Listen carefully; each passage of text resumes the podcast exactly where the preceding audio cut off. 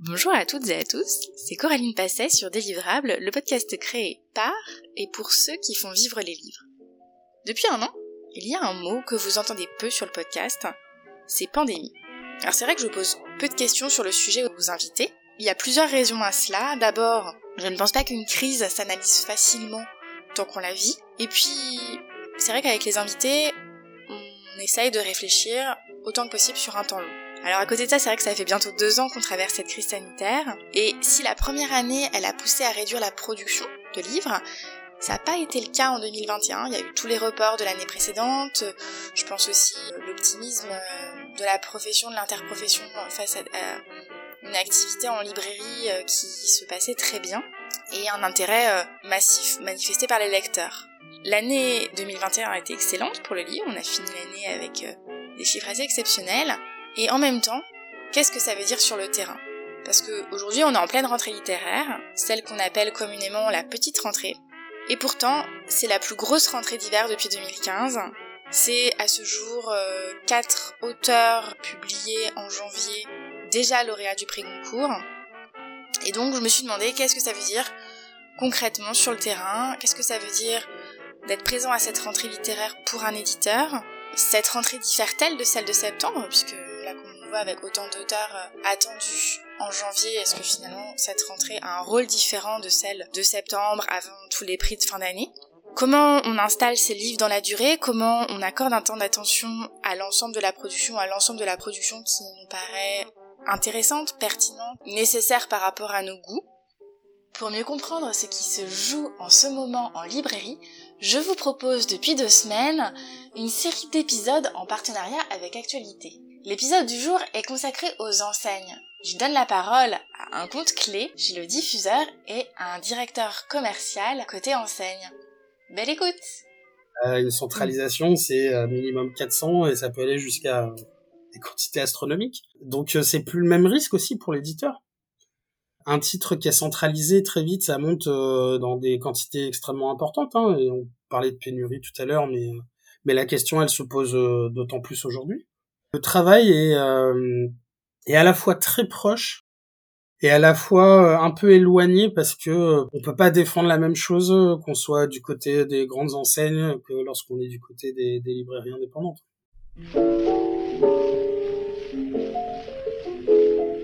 Damien Leloup, responsable compte clé chez Dilisco pour les grandes surfaces culturelles sur les segments jeunesse, parascolaire, concours, universitaire et littérature.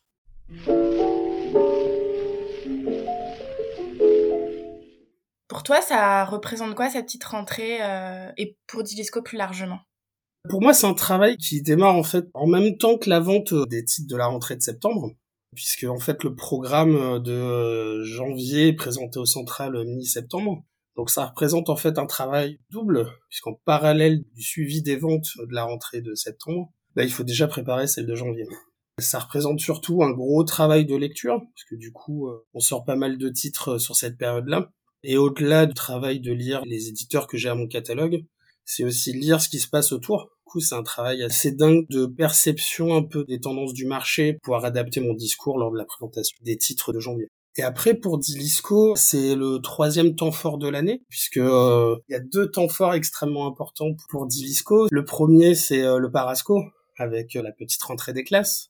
Et le second, c'est la petite rentrée universitaire, concours et universitaire, qui sont un peu les deux piliers euh, ancestraux, on va dire, de Dilisco. Du coup, bah, la rentrée littéraire arrive en troisième temps fort dans mon kata et chez Dilisco. Ça fait quelques années que Dilisco développe son activité en littérature. Mm. Donc que cette petite rentrée et la rentrée de septembre aussi, euh, de fait, se développent. Est-ce que tu peux nous en parler? Oui, alors Dilisco a eu très peu d'éditeurs euh, littéraires jusqu'à la création, on va dire, de Charleston en 2013. Charleston qui est issu euh, du groupe Le Duc. C'est une marque éditoriale qui a été créée par euh, Karine Bailly-Dorobien. Et en 2018, Dilisco a recruté beaucoup d'éditeurs. Alors, certes des petits éditeurs mais avec du potentiel qui ont permis en fait à Dilisco de commencer à aller sur le marché de la littérature. Hein. On représente Peanuts au niveau du marché, on ne cherche pas à révolutionner le marché loin de là, simplement à rentrer sur un marché qui est extrêmement concurrentiel et qui néanmoins, vu le volume de vente chaque année, est euh, non négligeable. Sachant que pour résumer, vous avez une petite vingtaine d'éditeurs de littérature au catalogue. Ouais. catalogue Disco, donc c'est autant, tu viens d'en parler avec Charleston, des romans contemporains, de la littérature de création, des romans feel de la littérature de genre aussi. Vous avez euh, notamment du polar. Ouais, Moisson Noir. Avec Moisson, des romans historiques et de la poésie. On n'en a pas du tout parlé non plus. Et de la poésie, ouais, tout à fait, avec l'or des lignes, marque issue du groupe Kiwi, qu'on a récupéré en 2020, pratique, euh, ésotérisme.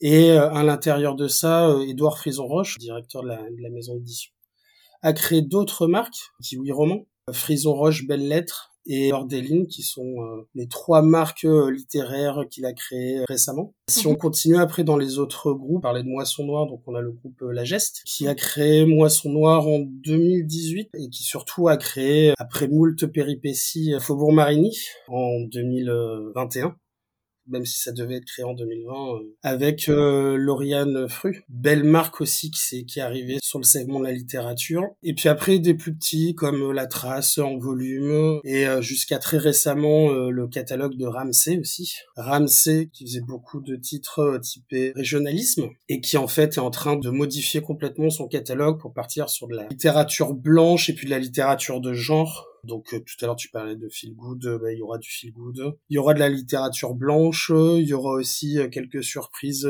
avec des auteurs de polar ou de thriller qui vont commencer à rejoindre les marques de Ramsey. On est vraiment un petit diffuseur distributeur en littérature, mais petit à petit, on va dire, on commence à, imprimer notre marque dans le, dans le paysage éditorial. Et concrètement, là, que ce soit en janvier 2022 ou en septembre 2021, ça représente combien de titres pour vous? Alors si on vraiment se concentre uniquement sur les enjeux de janvier, on a sept titres répartis sur quatre éditeurs. Si tu parles au global du nombre de titres à défendre sur le catalogue éditorial, on a 24 titres. Donc ça dépend par quel bout on regarde la chose. justement, c'est intéressant parce que tu parles d'enjeux. Tu es responsable rencontre d'Ivisco. Justement, tu, tu parles d'enjeux. Est-ce que, est-ce que finalement, c'est, c'est la seule manière de parler des titres quand on a ce genre de poste? Oui et non, c'est un jeu en fait, une sorte de mastermind de, l'esprit et de la relation avec les centrales. Donc un enjeu en fait, c'est quelque chose qui revêt plusieurs critères. C'est un enjeu en termes de tirage. Un titre qui a un gros tirage, c'est un enjeu.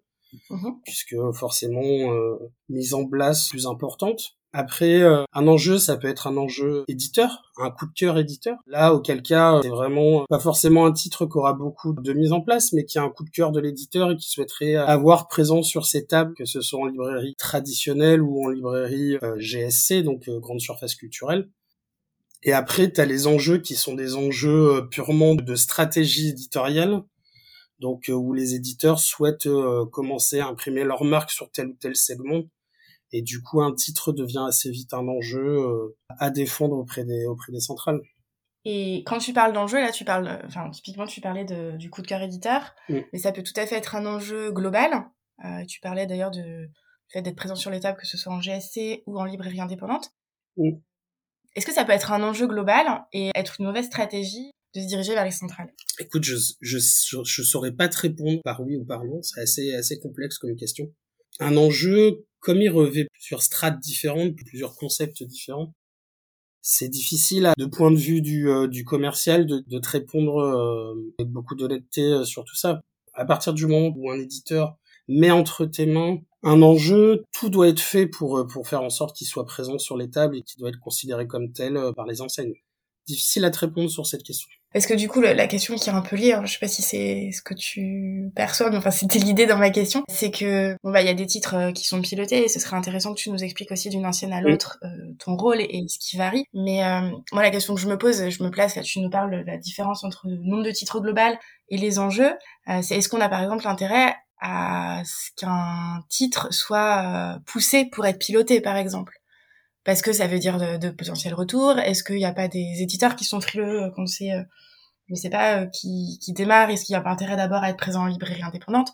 Voilà, c'est des questions que je me pose et je... En fait, ça dépend des stratégies des éditeurs. T'as des éditeurs qui, eux, souhaitent euh, être présents exclusivement en librairie euh, niveau 1, niveau 2, niveau 3, niveau 4 et qui, qui veulent pas forcément aller sur le marché de la, de la GSS culturelle. Comme tu dis, ça peut être source de mise en place un peu plus importante, donc de retour.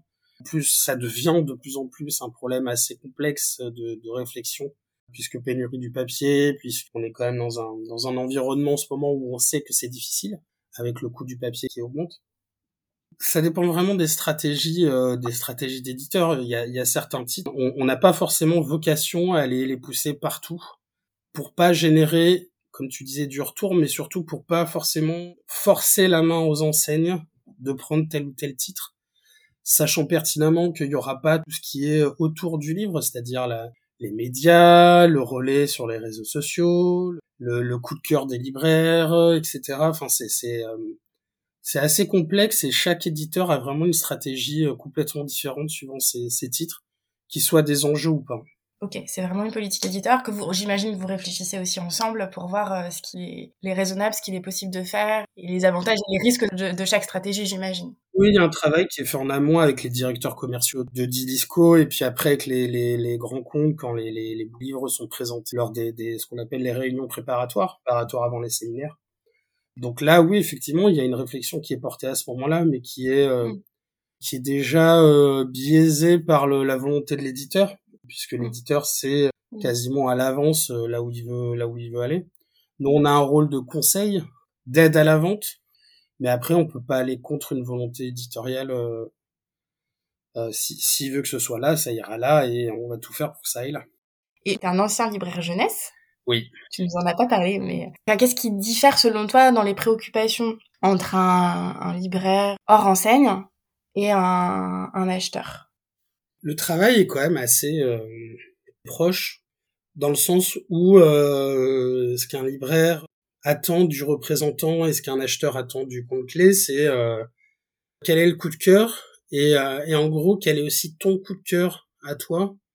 Parce que du coup c'est bien d'avoir euh, des souhaits des éditeurs, mais, mais toi, en tant qu'être humain, tu as peut-être d'autres euh, d'autres envies, y peut-être d'autres titres qui sont pas forcément des enjeux que tu as quand même envie de défendre parce que parce que ça fait partie aussi de ton taf de défendre aussi certains certains titres. Et euh, du coup c'est là où euh, c'est là où le, le, le, le, boulot peut être un tout petit peu différent entre un libraire classique et un libraire et un acheteur de, de grande surface parce que parce que lui il doit euh, l'acheteur il doit penser à sa place.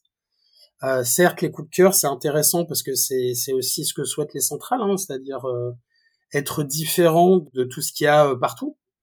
Hein, c'est aussi ça aussi le rôle de l'acheteur hein, c'est aussi d'être différenciant par rapport à la concurrence.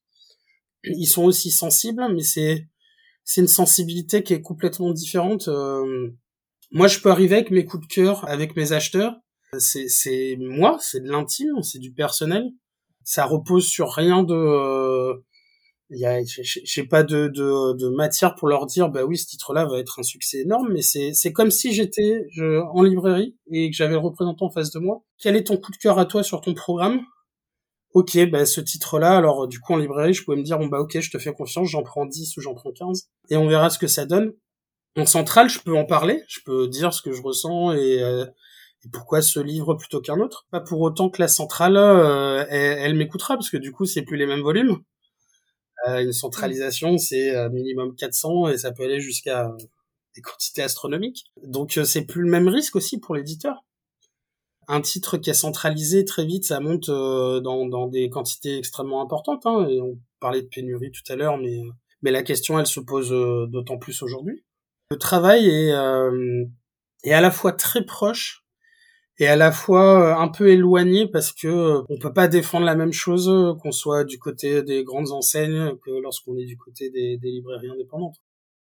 Et du coup, est-ce que tu peux nous expliquer concrètement en quoi consiste ton travail avec les enseignes, justement, les fameuses grandes surfaces culturelles dont tu parles depuis tout à l'heure?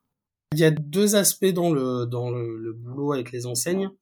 Le premier, c'est un boulot de commercial, de VRP, hein, on est on est l'image de Didisco euh, et de l'éditeur lorsqu'on présente les catalogues. Donc on a un vrai travail de, commercial euh, comme sur le terrain quoi. Comme les VRP qui parcourent les, routes euh, et, que j'ai été aussi. Donc on a ce travail là qui est le premier travail qui est le travail le plus, classique on va dire. Qui est pas le plus facile mais qui est le plus classique. Et puis il y a le deuxième travail qui est, bah, euh, au-delà de les convaincre et de les pousser à prendre tel ou tel titre, c'est un vrai travail d'accompagnement. L'objectif étant, euh, quand on pousse un titre, quand on présente un titre en, en centrale, de faire en sorte que le titre soit bien référencé au bon endroit, au bon moment, que les, euh, les libraires aient eu accès au livre avant que le livre soit paru. Plein de petites petites choses qui misent bout à bout qu'un titre euh, va avoir sa place et sa légitimité en, librairie euh, centralisée, on va dire, pour, pour recontextualiser le, le, travail avec les enseignes, c'est un rendez-vous avant le, le séminaire donc avec les acheteurs de chaque centrale. En l'occurrence, nous euh, chez Didisco, on en travaille, euh, on travaille les deux, les deux plus grosses, on va dire euh, en direct, qui sont du coup Cultura et la Fnac, et d'une façon un peu plus tranquille, on va dire avec le Galec, Leclerc, donc les espaces culturels. Ça c'est sur la partie GSC. Et il y a toute une autre partie euh, que moi je connais pas, mais qui est la partie euh, GSA, puisque ce même travail est aussi effectué en grande surface alimentaire, donc euh, avec du coup Carrefour, Auchan, Cora, Intermarché, etc. Plus ben, notre grossiste qui, a une force de vente côté qui s'appelle LDS, qui dépend d'Achète. Tu as parlé de centrale, tu as parlé de ton rôle commercial. Est-ce que tu peux en quelques mots nous expliquer en quoi ce rôle diffère de celui du repris et pourquoi c'est nécessaire d'avoir euh, des, des, personnes euh, responsables des grands comptes et pourquoi ce travail n'est pas mené par les représentants? Les centrales, en fait, elles attendent pas de nous qu'on présente tous les titres que vont euh, publier nos éditeurs. Elles attendent de nous un, esprit de synthèse très très très très fort. L'objectif étant d'avoir la crème de la crème sur tous les segments du programme et euh, surtout ne pas euh, partir dans euh, moult détails ou moult présentations de titres. Ça n'apporte rien pour les centrales, ça ne les intéresse pas au sens purement commercial du terme. C'est-à-dire que c'est pas un enjeu. Donc si c'est pas un enjeu, ils ont leur leur force vive en librairie qui vont pouvoir eux travailler ces titres-là et eux défendre ces titres-là. Donc nous c'est un vrai travail de synthèse à l'inverse du présentant, qui lui doit présenter bah, tout le programme. Et puis sur le timing aussi euh, de présentation du programme, on est extrêmement en amont par rapport aux représentants, puisqu'en fait, nous, on présente jusqu'à euh, une à trois semaines avant que le commercial sur le terrain aille présenter les titres. Et on est depuis peu maintenant, même euh, carrément en avance, puisque on présente le programme maintenant avant les séminaires des commerciaux, de manière à ce que les représentants partent sur le terrain avec les premiers ressentis, les premiers feedbacks des centrales sur les, titres à enjeu, de manière à ce que euh, eux puissent travailler un peu plus sereinement les titres, euh, en ayant peut-être des informations déjà si un titre est piloté ou pas piloté, ou si euh, c'est un titre qui risque d'être difficile à défendre, ou enfin voilà, plein de petites choses qui permettent aux représentants sur le terrain d'avoir des infos additionnelles de manière à ce que lui elle d'ailleurs, quand ils vont aller dans ces centrales-là, Cultura, FNAC et Espace Culturel, ils aient déjà en tête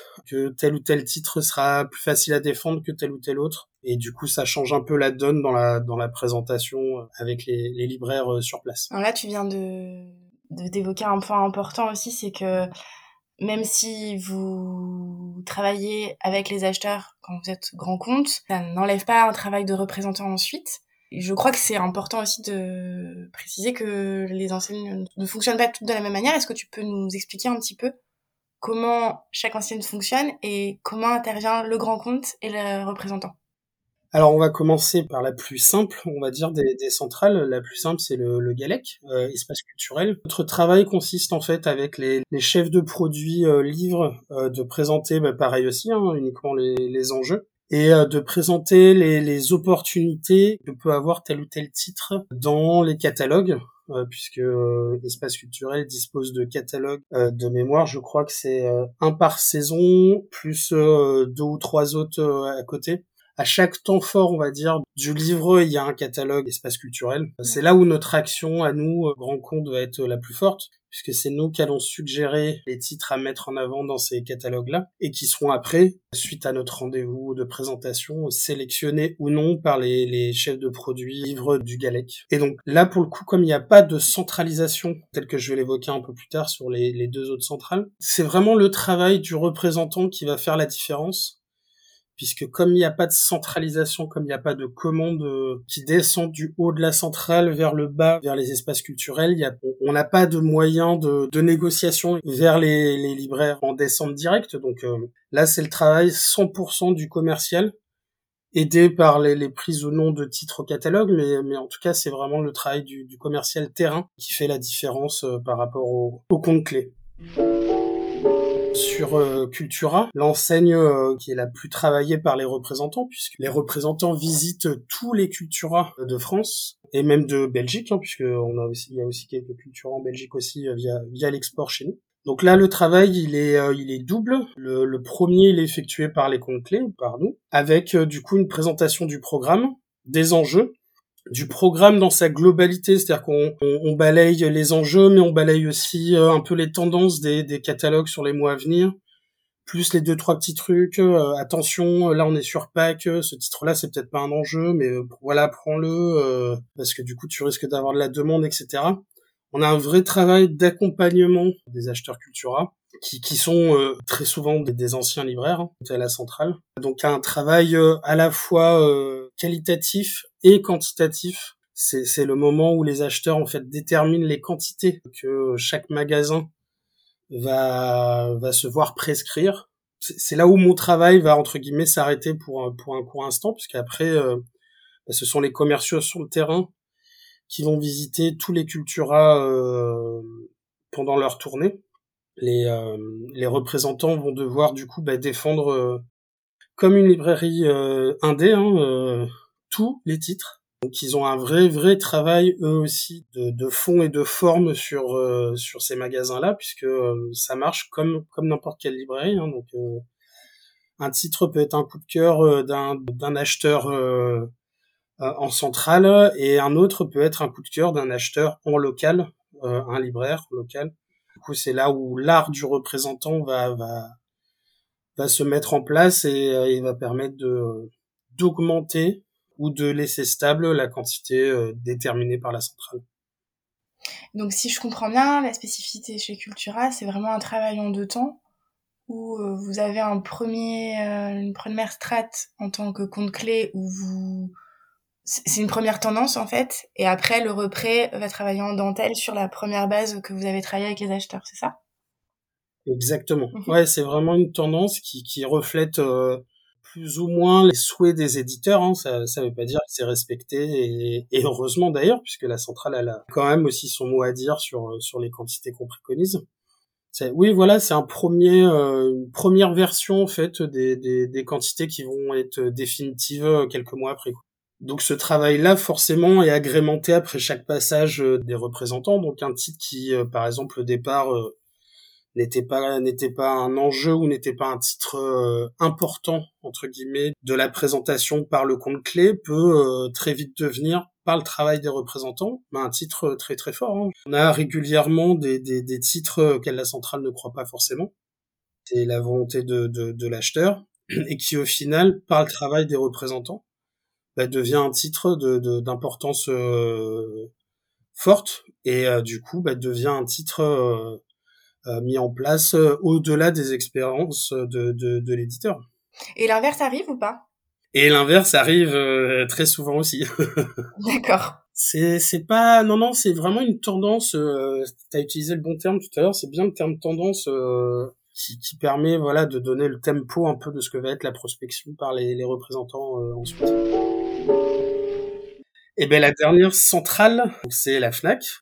La Fnac qui euh, en termes d'activité euh, des, des, comptes clés est euh, la plus importante. En tout cas, c'est mon point de vue sur mes catalogues à moi. Hein. C'est la centrale qui demande le, un taux d'engagement très très fort de la part des comptes clés. Cultura est un peu différent parce que Cultura, il y a quand même les représentants qui ont une force assez assez forte et puis chaque magasin est vraiment vraiment vraiment indépendant.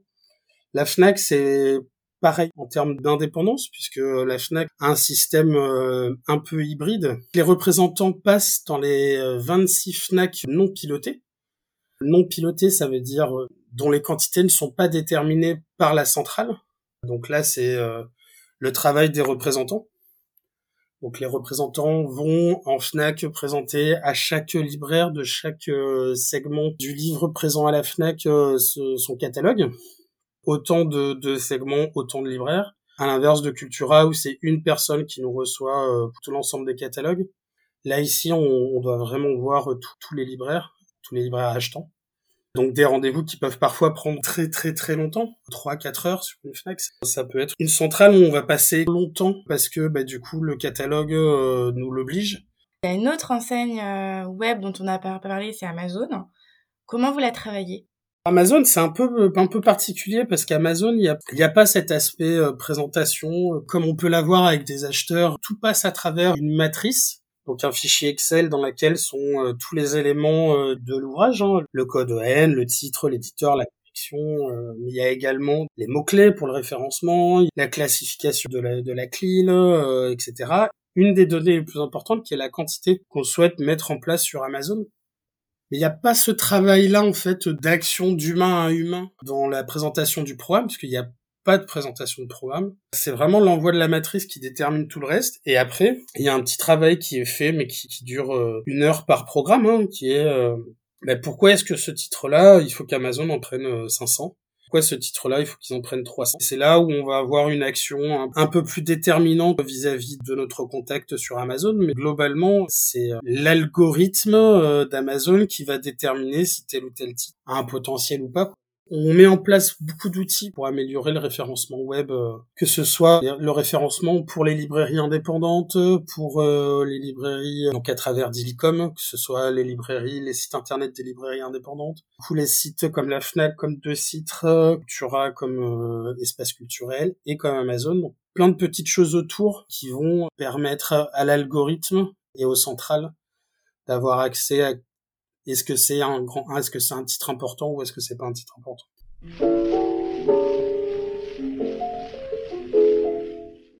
C'est à la fois notre force d'avoir cette approche multiformat, de pouvoir aller avec euh, différentes tailles de magasins et d'assortiments dans différentes typologies de zones de chalandise.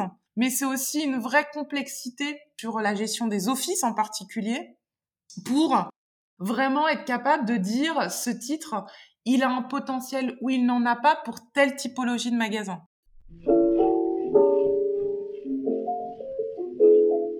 Stéphanie Laurent, directrice commerciale des biens culturels livres, musique vidéo et jeux vidéo à la FNAC. J'aurais aimé vous entendre sur euh, ce que représente la rentrée d'hiver euh, sur le terrain pour la FNAC. Qu'est-ce que ce moment euh, représente pour vous? Le mois de janvier est un mois euh, très particulier. Je le qualifierais euh, de mois euh, de transition, très important pour l'enseigne. On accompagne, je dirais, la redescente de l'activité après le, le, pic de Noël. Il y a des meilleures ventes de Noël qui s'installent dans la durée. On est aussi dans l'installation d'un nouveau cycle de nouveautés en littérature, mais pas seulement. On le voit, voilà, il y a aussi des essais, des docs. Il y a aussi beaucoup de, de BD aussi, de nouveautés BD. Et puis aussi, c'est un mois où on a une prise de parole assez forte sur l'opérationnel, à la fois avec notre mois de la BD et l'annonce de notre lauréat prix BD euh, Fnac France Inter, et puis le lancement de l'OP euh, Poche 3 pour 2, aux côtés bien sûr de notre sélection euh, rentrée littéraire. C'est un mois dense pour l'enseigne. Vous nous dites du coup qu'il y a bien sûr euh, la rentrée littéraire, mais il y a aussi d'autres choses côté livre qui se passent et des opérations nombreuses, que ce soit en BD ou en poche. Est-ce que ce mois, il diffère chez vous sensiblement de la rentrée de septembre? Oui, en fait, c'est il y a le mois de janvier, c'est un mois de transition, alors que pour moi, le mois de septembre, c'est un peu le top départ de la montée en puissance avant Noël, en fait. C'est assez différent sur l'exécution qu'on peut avoir et sur ce qu'on fait en magasin sur cette période. En septembre, on est sur euh, bien sûr la rentrée littéraire. Il y a, il y a effectivement des gros offices, mais on, a aussi une forte présence sur la rentrée scolaire avec notre opération qu'on fait conjointement avec nos collègues du produit technique qu'on appelle Back to School, où là, en fait, on est sur un dispositif très web et omnicanal pour bah, prendre euh, les commandes spécifiques de prescrits, de workbook. Et ensuite, ensuite, on a beaucoup de, de parutions qui, en fait, vont monter en puissance euh, jusqu'à Noël. On est vraiment sur, pour moi, euh, sur des moments très, très différents entre septembre et janvier. Janvier est un moment de transition. Septembre, c'est un moment d'installation et c'est là où on commence à entre guillemets, se préparer à la montée en puissance pour la fin d'année. Et vous travaillez à la fois avec des représentants et des comptes clés. Est-ce que vous pouvez nous expliquer le processus d'achat? Comment ça fonctionne? Ce qui est un titre piloté Enfin, quelles sont les, différentes modalités en fait de, travail à la fois avec les éditeurs et puis en interne euh, à la Fnac? Euh, Nous avons une gestion semi-centralisée en fait de, nos achats de, de nouveautés. Le premier travail en fait s'effectue au niveau central, donc entre les chefs de produits et les comptes clés, qui identifient en fait les titres qui seront pilotés. Cela veut dire qu'en fait, le chef de produit définit un potentiel national et ensuite, en fait, ce potentiel national est réparti dans les magasins. Euh, donc vraiment, il y a un travail entre le compte clé et le chef de produit sur l'identification des titres qui seront pilotés et qui ne seront donc pas prospectés auprès des magasins. Une fois que ces titres pilotés ont été identifiés, tous les autres titres de l'office, en fait, sont prospectés par les représentants auprès de nos 26 magasins achetants. Et donc, chacun de ces magasins achetants est libre, en fait, de se positionner sur les titres, de définir les quantités. Et c'est sur la base, en fait, des remontées de ces 26 magasins achetants que nous définissons, en fait, le niveau d'engagement qu'on aura sur le reste du réseau. Il y, a, bien sûr des titres, en fait, qui ne seront présents que dans ces magasins achetants et pas dans le reste du réseau. Puisque vous savez, on a un réseau qui est vraiment euh, multiformat. Hein, on va de euh, d'assortiment. Euh, alors, on va d'un assortiment de, de 20 000 titres à 120, 130 000 titres dans notre plus gros magasin. On a vraiment processus d'achat de la nouveauté qui doit être adapté en fait à, cette, à cet important écart d'assortiment qu'on Et est-ce que vous travaillez avec des éditeurs qui ne passent pas par un diffuseur? On travaille avec ces éditeurs. C'est pas tant la problématique du diffuseur que la problématique du distributeur. On a une filiale qui s'appelle euh, la SFL qui gère euh, en fait tout le marché du B2B, notamment des bibliothèques, qui joue le rôle de distributeur pour ces petits éditeurs et qui nous permet en fait de pouvoir référencer, commander en magasin euh, des titres de ces petits éditeurs. Depuis deux ans, donc la, la situation est particulière avec la crise sanitaire. Ça fait dix ans en plus que, vous êtes à la FNAC, donc vous pouvez comparer cette période dans un temps plus long. Euh, donc il y a eu la fermeture des plus gros magasins. Euh, y a, je me semble aussi que vous avez développé vos ventes en ligne avec l'e-commerce. Est-ce que vous, vous, pourriez revenir sur, sur ces deux ans et si vous avez dû vous adapter à, à la FNAC? L'élément le plus compliqué en fait pour nous. Et c'est ce qui a été le plus compliqué à gérer dans ces fermetures en fait. Parce qu'on a eu des magasins achetants qui étaient fermés, qui n'étaient plus prospectés. Et donc en fait, ça pénalisait aussi tous les magasins qui étaient ouverts et qui ne sont pas prospectés. Ça a été un vrai euh, casse-tête, trouver des solutions, pallier à la fermeture de ces magasins pour assurer la continuité en fait vers tous les magasins qui étaient encore ouverts et qui n'étaient pas nécessairement euh, acteurs en fait aujourd'hui du, du processus d'achat. Et du coup, vous avez procédé comment? On a mis en place des lièvres parce qu'heureusement, on n'avait pas 100% de nos magasins achetants qui étaient euh, fermés. Donc en fait, on a des profils de magasins achetants assez similaires. Donc on a mis en place des lièvres en disant bah tel magasin est fermé, mais son profil d'acheteur est très proche de celui-là. Donc on va dire aux représentants que quand ce magasin s'engage sur tel titre avec telle quantité, en fait, en miroir, il applique la même chose sur tel magasin. Il a fallu être inventif pour assurer la continuité de l'activité et des achats de nouveautés, puisque c'est pas parce que la Fnac était fermée que les offices euh, se sont mis en stand-by.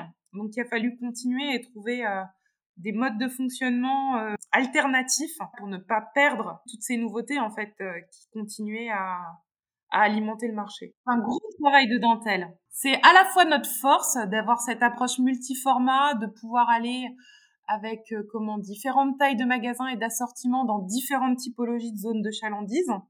Mais c'est aussi une vraie complexité sur la gestion des offices en particulier pour vraiment être capable de dire ce titre il a un potentiel ou il n'en a pas pour telle typologie de magasin. Et du coup, l'e-commerce, est-ce que ça a été une manière de, répondre un petit peu à cette gymnastique un peu particulière ou pas? Alors, euh, ça nous a pas euh, enlevé la gymnastique. Par contre, au niveau de ce qu'on pouvait euh, proposer à notre clientèle, effectivement, on a eu un important report de la clientèle de ces magasins vers notre site de Fnac.com. Il y, a, quelques mois, vous avez aussi lancé un système d'abonnement pour vos e-books. Est-ce que c'est une conséquence directe de tout ça ou c'est pas en lien forcément? Non, il y avait déjà une roadmap inscrite euh, sur laquelle on avait euh, des ambitions. Bien sûr, euh, de la même manière que Fnac.com a été une solution pour nos clients, l'e-book aussi a été une solution dans le cadre de la fermeture. Et en parallèle, il y a des usages qui ont continué à progresser en fait et à se développer. Et nous, comme euh, premier libraire de France, on est présent sur l'ensemble de l'écosystème euh, du livre. On s'efforce en fait de, s'adapter, d'être en phase avec les attentes euh, des consommateurs. Pour revenir à ces deux ans un peu spécifiques de crise, est-ce que vous avez observé une différence dans la production et du nombre de, titres qui vous sont proposés? On a bien sûr observé qu'il y avait eu une rupture en fait dans la chaîne des offices et que donc il y avait des, titres à paraître qui s'étaient accumulés. Donc on a eu effectivement des offices, que ce soit sur la fin de l'année 2021 ou là sur ce mois euh, de janvier, qui ont été à la fois plus fournis en nombre de titres, mais aussi en potentiel en fait. Donc ça nécessite une gymnastique quand on a de la visibilité globale sur euh, ce qu'on priorise et ce qu'on priorise pas. Il y a le sujet du, potentiel, de l'animation commerciale et ce sur quoi on va mettre l'emphase sur la période. Il fallait, euh, comment dire, définir le bon potentiel des titres au regard de la taille de l'office, en fait. Donc, c'est un travail du chef de produit qui regarde l'intégralité de sa production et qui réajuste sa position en fonction des différents titres qui vont être présentés. Quand il n'y a qu'un seul titre sur une période, c'est très facile de prendre un parti pris. Quand il y en a beaucoup à gros potentiel, bah là, il doit avoir des arbitrages pour qu'on puisse faire émerger en fait des partis pris et qu'on soit pas dans dans une approche moyennisante en fait. C'est euh, bah, des titres qu'on va accompagner plus fortement et puis d'autres où on va peut-être un peu baisser notre notre engagement pour éviter la saturation. À la fois, faut être capable de les recevoir, de les mettre en rayon, mais surtout de leur donner la bonne mise en avant adaptée à leur potentiel en fait.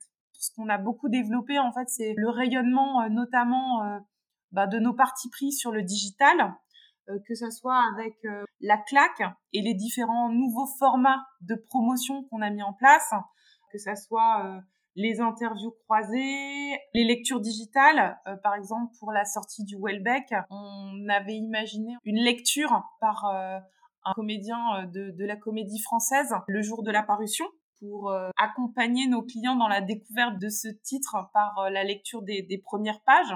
On essaye d'investir en fait sur comment on peut être acteur de la promotion d'un titre et notamment en capitalisant sur tous les outils digitaux aujourd'hui, les réseaux sociaux. Il y a une gymnastique très difficile pour gérer euh, les achats pour nos magasins. Mais euh, cette crise a vraiment permis en fait de, valoriser notre modèle omnicanal avec le web qui a vraiment euh, été une solution de repli pour nos clients qui nous a permis quand même de répondre à leurs demandes et à leurs besoins. Cette série d'épisodes sur la rentrée littéraire se termine. Elle vous a été proposée avec actualité. J'espère qu'elle vous a plu. Vous pouvez écouter, si ce n'est pas déjà fait, les deux derniers épisodes sur le sujet pour compléter la vision du jour côté enseigne. D'abord avec le regard de libraire et relations libraires dans l'épisode de la semaine dernière, ou encore avec l'épisode consacré à un directeur commercial en littérature dans l'épisode encore d'avant. Merci et à bientôt